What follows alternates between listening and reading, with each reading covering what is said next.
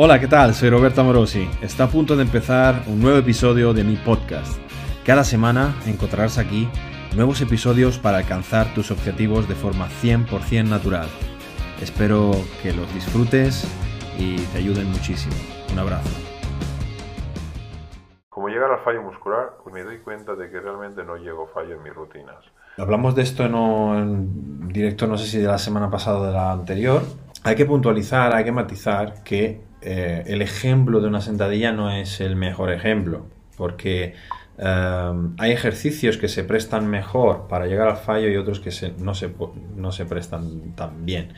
Es cierto que deberíamos de eh, trabajar nuestra capacidad de llegar al fallo, porque es una cosa que se entrena, sobre todo justamente en ejercicios donde en realidad tú no paras por el quemazón, o sea, en una sentadilla tú no paras porque te queme nada, paras porque eh, por fatiga eh, sistémica, por fatiga mm, cardiovascular, nerviosa y por, bueno, por, porque el músculo no puede más, pero sobre todo porque no eres capaz de mantener una buena técnica a medida que te acercas al fallo. Entonces, digamos que es que hay como en, estos ejercicios tan complejos hay como un poco una diferenciación entre fallo real o fallo muscular eh, y fallo técnico.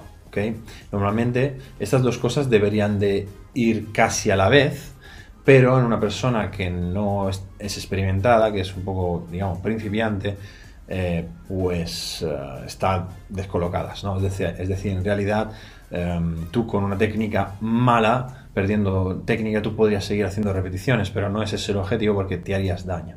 Entonces, por ello, nosotros siempre tratamos de primero poner mucha énfasis en la técnica, crear unos esquemas motrices que sean automatizados, que estén automatizados, para que tú puedas exigirte acercarte mucho al fallo sin perder la técnica. Y entonces que, digamos, de repente el fallo técnico y el fallo muscular se, se parezcan o estén muy cerca eh, el uno del otro. Evidentemente, por eso digo que hay que diferenciar un poco un ejercicio que es técnicamente complejo, sobre todo si yo no lo estoy dominando, a un ejercicio, por ejemplo, que no requiere de ninguna eh, técnica, por ejemplo, como unas extensiones de pierna.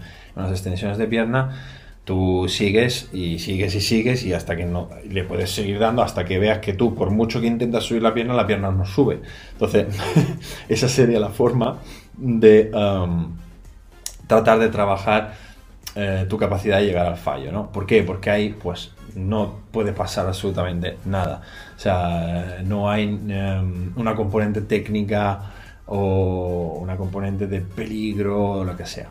Es cierto que para mm, perfeccionar el tema de llegar al fallo en ejercicios técnicamente complejos, como puede ser una sentadilla, un press eh, o un peso muerto, es interesante trabajar eh, en un rack, sobre todo pues, en la sentadilla press banca. Por eso eh, yo nunca, nunca se me ocurriría acercarme al fallo, o, incluso ni siquiera acercarme al fallo, simplemente ponerme debajo de una barra muy cargada si no tengo unos hierros que me permitan, si fallo, pues dejarlos ahí.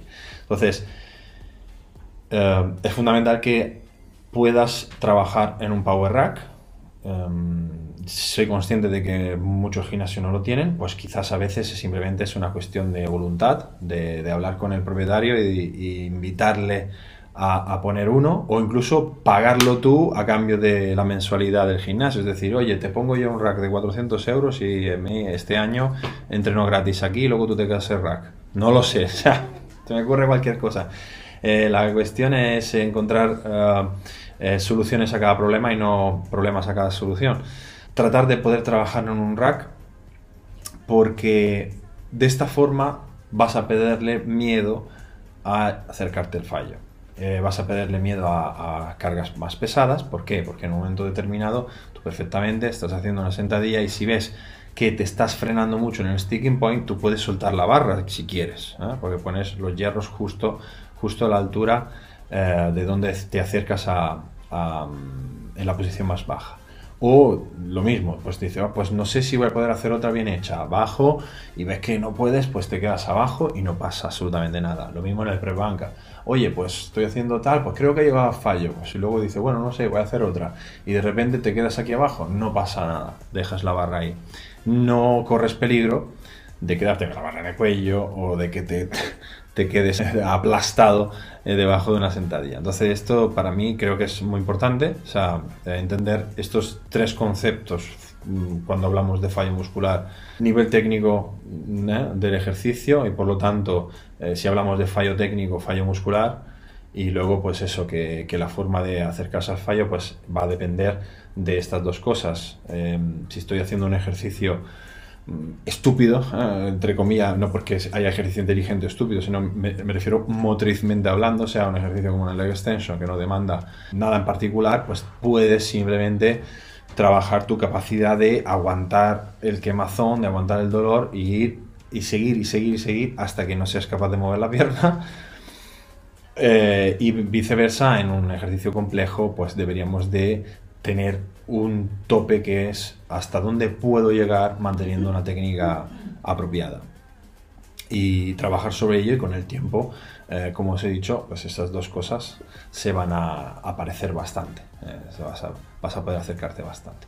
Termino, concluyo diciendo una vez más que no es necesario apurar al 1000, o es decir, te puedes quedar muy cerca del fallo y vas a tener los mismos resultados, igual mejores, pero claro, para poderte acercar al fallo hay que jugar con ello. ¿eh? No pensar, ah, no, sí me he acercado y luego en realidad te quedaban 10 más, que es eh, lo que estábamos criticando, entre comillas, en el vídeo anterior. O sea, es un poco entender el contexto de, de todo este razonamiento.